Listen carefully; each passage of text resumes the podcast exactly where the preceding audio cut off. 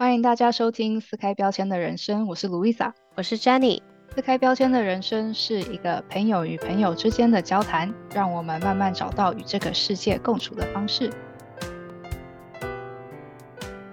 今天这集算是我们录的最后一集了吧？没想到当时二月的时候，我还在想着说，哎，如果我有一天真的开始对着麦克风录音啊，讲话。那今天我们就想要来聊聊，说我们今年到底完成了什么事情？有什么事情是我们之前想要做到，但是到现在还没有做到的？以及我们对于明年有什么样的期许？那我们今天要聊的第一个主题呢，就是我们二零二三年完成了什么，以及是什么还没有做到的。那我们自己呢，都有给自己的今年做了一句话的总结。我自己的是工作以外的人生。然后我的是从不同的角度看同一件事情，然后呢，我们也准备了一些故事，然后我们把它分成三个大类。然后第一个大类呢叫做 navigating self doubt，就是我们是怎么样让自己变得更有信心，不会再怀疑自己。第二个主题呢是找到我们生活的步调，就是 work life balance。然后最后一个主题呢是情绪管理。那我们就从我们刚刚说的第一个主题开始来讲。今年对我来说算是第一次真正意义上的跳脱舒适圈，就是做了这个 podcast。其实以前也是有很多跳脱舒适圈的事情，但是基本上都不是我自己主动去做的。因为舒适圈对我来讲的定义一直都是能够让我自己在我不是那么 comfortable 的情况下做出这件事情。所以我其实一直都还蛮乐于尝试跳脱舒适圈的，但是我也很容易跟自己讲说，哦，你其实做不到啊，什么什么。所以对于我自己真正想要做的事情，我其实是很少真的说自己主动的去做到，一般都是被朋友一起拉着去做什么啦，或者是比如说学校课业上啊，像做 presentation 这种被逼着上去做的，才能让我有挑战跳脱舒适圈的这些活动。我觉得我好像也会，就是像之前朋友有邀说要去骑脚踏车，然后就是骑比较长途的，然后又要搭渡轮。他说我们就骑去搭渡轮，然后再去小岛上面骑车这样子。然后我当下马上的反应就是觉得说这是要骑高速公路，然后然后要骑五十公里，什么？这是我就是整个开始在想说。How is this going to happen？然后就开始在怀疑说自己有没有那个能力、那个体力，然后最后就觉得说啊不可能啊，然后就就没去。但是我觉得其实有时候如果朋友有邀约，就像你讲的，然后你就有点去尝试的话，有可能就可以有一些突破啊。但是我也蛮容易就是先进去就想说怀疑自己的能力这样子说。我觉得你刚刚讲的，我就觉得好像我也会这样。其实我觉得很多时候就是我们常常会被自己在想的东西影响，所以就很难去做很多事情。所以说我这次也是发现，就是像我这次是自己主动说，OK，我要来做这个 podcast，但是我其实还是会一直怀疑自己，说，哦，是不是真的做得到啊？或者是我会一直感觉说，我的头脑里有另外一个声音在说，哦，你确定你要讲这些吗？你讲这个会有人在乎吗？之类的。但是我发现现在真的做久以后，因为我们也算是录了一段时间，我们大概就是对自己一直在 generate 的 content 是蛮有信心的。就发现我头脑这些声音自然就变小声，或者是他们。可能我真的有做到什么，就是让他们觉得说，哦，其实真的不错，这样，所以就感觉不会有再有那么多声音来否定自己。那 Jenny，你跟朋友提起说有在做 podcast 的时候啊，朋友听到我们做 podcast 之后，有没有跟你分享他们的一些想法，对于我们的 episode？哎，其实我一开始啊不太敢问，就是如果我有朋友说，哎，我在听话，我其实不太敢问，但是我后来就会浅浅的问一下这样，然后我发现至少我自己得到的 feedback，还有呃，就是我从你那边听来的 feedback 都还不错，那我觉得这也有可能是增加了自信的一部分这样。然后我还记得我们一开始录 podcast 的时候，就是会觉得说，这不知道剪出来会是什么样。但是当我们真的听到了成品，都觉得哦，其实还是可以的这样。然后我就觉得有越来越好的趋势，感觉我们越来越知道自己在做什么。我觉得这都是让我更有信心的一部分。那你觉得是什么样的事情让你不再怀疑自己呢？对我来讲，我觉得怀疑自己这样子的心态有可能多多少少持续会存在吧，但是至少不会让我害怕去尝试一些新的事情。对我来讲，我可能今年比较多在思考的是关于未来职涯规划方面的事情，不知道下一步应该要往哪个方向走。然后其实我有跟很多朋友问过，说，哎，你们是怎么决定自己要读什么的啊，或者是职业要往哪个方面发展？然后大家都是在讲说，哦，其实就是有可能跟教授聊天啊，跟已经在做这方面的 professional 询问他们的一些想法，或者是透过做义工自己都是慢慢尝试。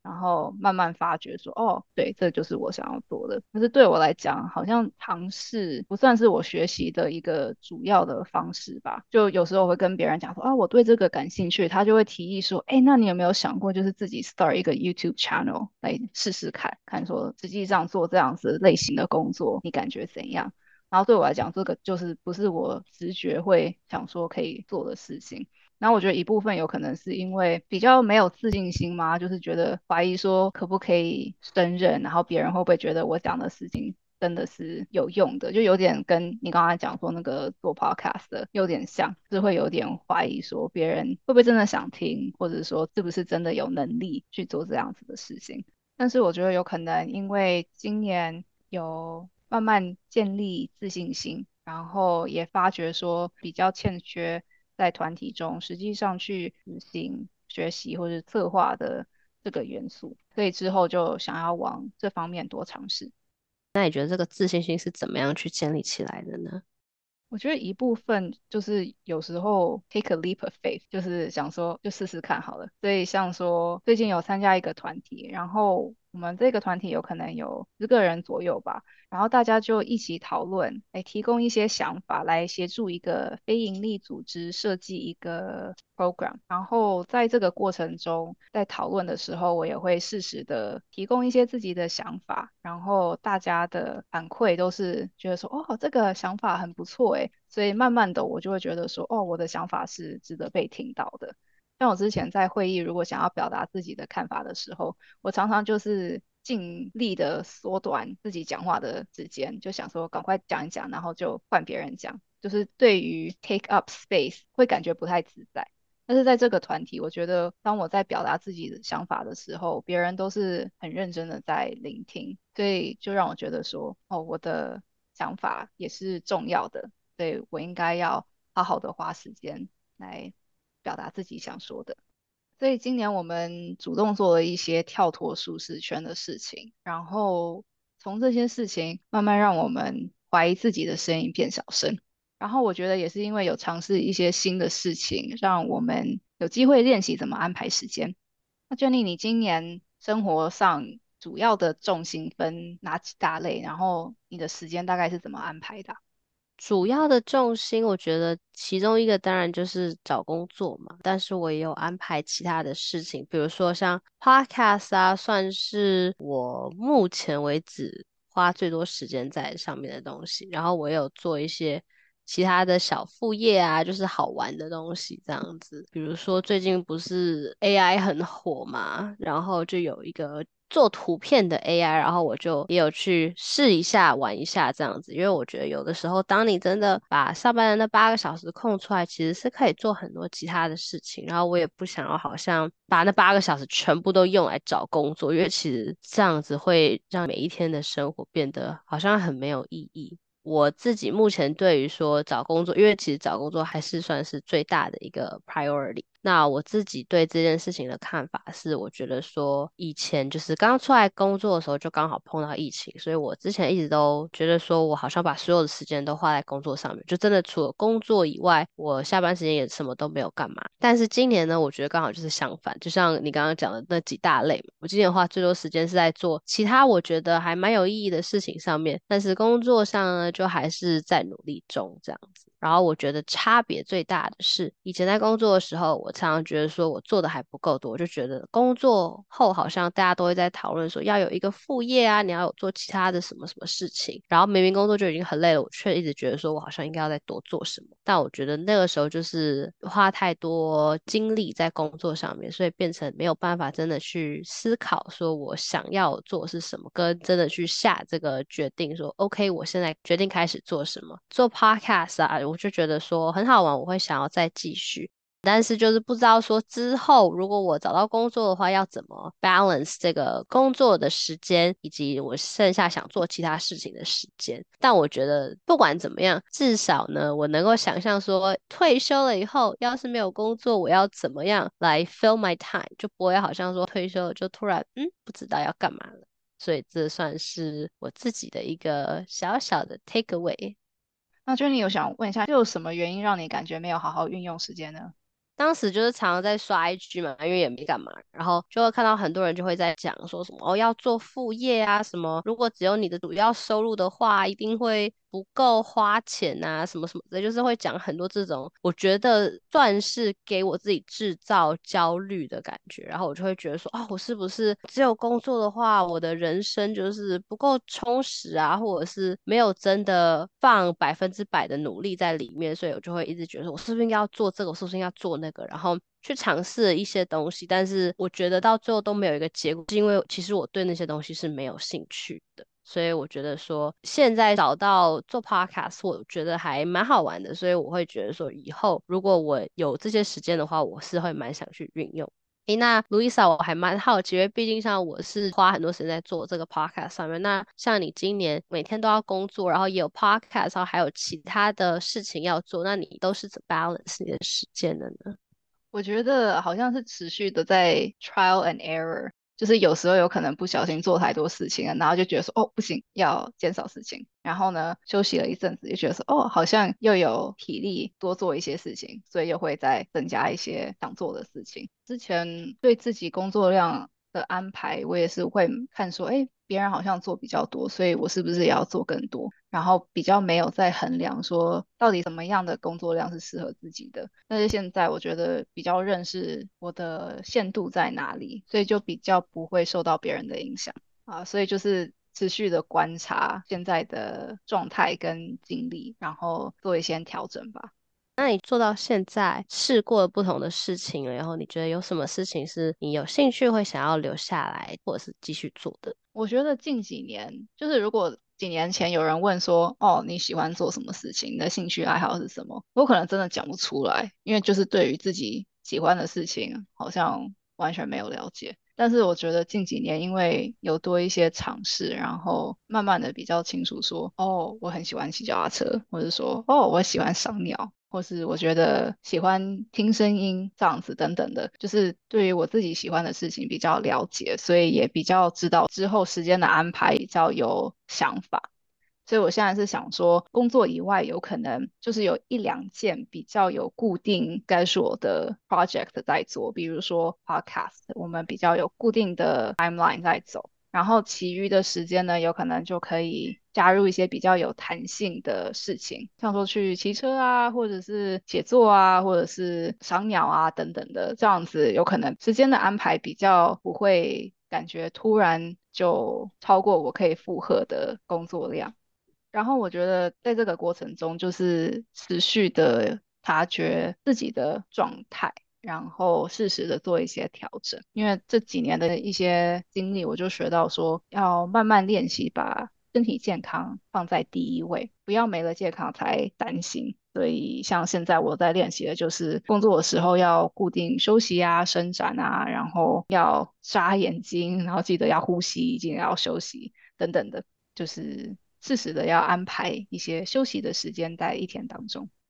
像我之前在 podcast 有提到过，就是我很喜欢去做瑜伽，然后也是除了身体以外，是让心灵上的休息，然后也是让我不会压力这么大的事情。最近也是因为在找工作的事情上面，会让自己的压力很容易很大。就是我今年才算是发现说，在工作上其实算是一个持久战，就是不能太急着想要说，好像想要一步登天，想要一下子。跳一个很大的 step 到下一个 level，其实还是需要花很多时间的。然后我就觉得说，有点像在炼丹药，让你就是要一直坐在那边扇那个火啊，这种就是需要很多的耐心。然后我觉得我以前可能因为虽然说就是找工作都不是很容易，但以前真的是算是可以蛮快的找到，所以导致我会把很多事情当做理所当然。然后我就觉得说，在找工作的这个过程中，其实我学到了很多怎么跟自己的情绪相处。就感觉说以前啊，很多时候碰到的一些问题，或者是碰到的一些 struggle 都是在学业方面，但这次是第一次很明显的有工作上面的失衡。就是我常常在讲说，哦，好像没关系啊，因为我还有在做很多其他事情啊，或者是说啊，没关系啊，反正这个大环境就是不太好嘛，所以才会这样。但是其实很多时候我还是会压很多的这些压力在我自己身上。我也发现说，在人生很多的成长的阶段跟启发阶段，都是在所谓的低谷期里面得到的。像在今年就真的有很多大大小小的心情起伏啊，但是呢，也是因为这些起伏，让我了解到怎么去跟我自己的这些情绪相处。然后今年我觉得最大的一件事情是我学到了怎么不去把所有发生的事情都怪在我自己身上。有的时候会觉得说好像啊。怎么会一直在低谷期出不来，然后那个情绪就真的会很 down。但是呢，我后来发现说，如果一直就是持续在很 down 的话，我那个希望好像会慢慢的不见。但是当我在情绪上面做调整，然后就有一种明天可能会不一样。当我有这种想法的时候，会让自己的每一天都变得更有动力，然后每天也不会过得那么的难过。这样子，所以我觉得这也算是在给我自己的 mental health 上的一些考验。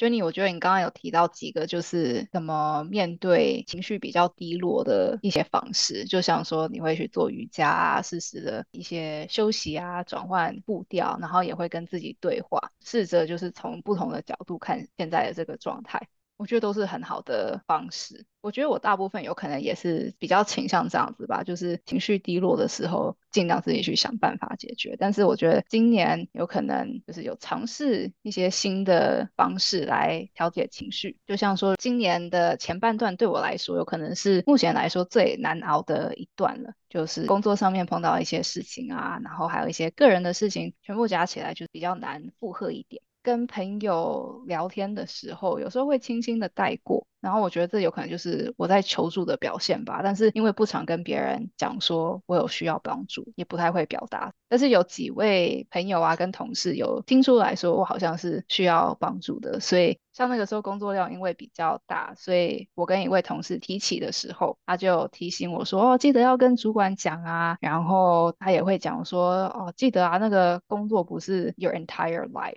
你的工作量不应该是保持在一百趴的，应该是八九十趴，这样子你才有能力去应对一些突发的状况等等的。那我当时有可能都觉得我已经超过一百趴了，所以有多余的事情，我就会觉得哇，没办法了，已经 over capacity 了。然后那位同事他也很暖心，他都会主动说，哎，如果你有什么事情需要我帮忙 cover 的话，他可以帮忙分摊。所以就是很谢谢他那个时候有提供我一些想法，让我就是不知道要怎么办的时候，他有给予我一些方向吧。另外一位就是朋友，然后我觉得当时我跟他提到的时候，他也不会多问，他就说如果你想讲的话就讲，但是你不想讲的话也没关系。然后他之后就会时而不时的传讯息来关心，想说哦问我最近如何啊等等的。然后我记得有一次我有跟他碰面，然后跟他碰面之后，我有写了一段话，就是跟他相处过后的感受，我就写说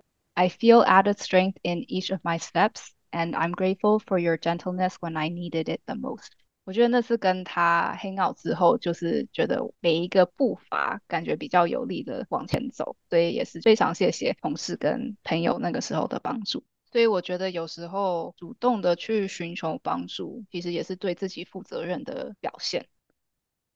那我们刚刚呢，分享了我们对于二零二三年的一个回顾，以及我们所学到的东西。现在呢，我们想要来分享一下，在二零二四年我们有什么样的期许？对我来说，我觉得过去几年其实都是注重在一些 self work，然后这几年我觉得慢慢的跟自己的关系比较稳定了，然后也比较认识自己，所以感觉可以开始适量的尝试一些新的事情啊，跟认识新的人。然后我觉得我想要负起多一点责任，然后为这个社会有一些贡献。然后我希望在二零二四年呢，可以跟不同人人相处啊，然后听听他们的故事，从他们看事情的观点学习。这是我对二零二四年的期待。像我的话呢，我会希望明年的自己往回看，会对现在自己所做的事情不后悔。然后就像我刚刚说的一样，就是要永远保持希望。我对我自己最大的期许算是。就是让自己知道，说人生的低谷呢是不会一直低下去的。因为我记得我在今年最沮丧的时候，我曾经说过一句话，我说我以为我已经到了谷底了，没想到我现在在的这个谷底还是不够低呀。但是其实呢，应该也不是这样说，因为很多时候转念其实很重要，就是谷底的想法也可以变成是一个跳板。站在不同的角度看事情，其实就是会不太一样。所以说，虽然是在谷底，但是有的时候如果站的不够低，其实是跳的不够高的。所以我觉得，我希望我在明年这个时候能够证实我现在讲的这句话是对的。那我们最后呢，想要送给彼此一段话。毕竟呢，我们也在一起 work on 这个 podcast 一段时间，我觉得我们对于彼此都有某一些程度的了解。那我自己呢，会想跟 Louisa 说，我觉得其实你是很勇敢的，因为你常常会说，好像你很紧张、很担心 Podcast 出来被人家听到啊，然后不知道要怎么去反应。但我觉得说，当你在那种状态下能够踏出第一步，愿意在 Podcast 上分享出来，就已经是一个很大很大的 achievement 了。就你有想对你说，就是我记得我们有一次有录一集。然后那一集最后剪出来，觉得好像嗯不太完整，所以我们最后是没有剖出来的。但是我记得那一集我们在录制的时候，你有提到说，哦，未来啊，你会想要搬出去自己住啊，然后有比较独立的生活等等的，想要做这些改变。我听到的时候，我其实觉得说，哇，你好棒哦，就是非常勇于做改变。然后肯定自己的决定，然后踏入未知。虽然对于自己搬出去住啊、打理生活等等的，其实就是充满了未知，但是我觉得你勇于做改变，然后踏入未知，这是我值得学习的一个特质。那在我们 podcast 结束之前呢，我觉得我们还是要给自己一段鼓励的话。毕竟我们二零二三年再怎么样也是过得很充实、很辛苦，也花了很多努力在上面。虽然会觉得好像哇一下就过了，好像太快了，但是其实我们也做了很多事情。那卢伊莎，你觉得你想对自己说什么呢？对二零二三年的我，我会想说，今年的起起落落你都熬过了，也辛苦了。如果没有家人或朋友，有可能早就忘记这个世界的美好了。所以想说，今年学到的事情要铭记在心，然后明年继续加油。那 Jenny 你呢？我觉得我很想要跟自己讲，就是不要怀疑自己已经做过的决定，因为我在不顺的时候，很常会想说，如果能够回到过去的话，我会不会后悔我的决定？但是我每一次的答案都是跟自己说，我是不会后悔的。所以我觉得说要少想起以前，多多努力往前看，因为要相信自己，才有办法就是真的做到我想要做到的事情。那今天的 podcast 就到这边喽。如果大家对于自己的二零二三年有什么想法，欢迎留言跟我们分享。谢谢大家收听撕开标签的人生，我们下次见，拜拜，拜拜。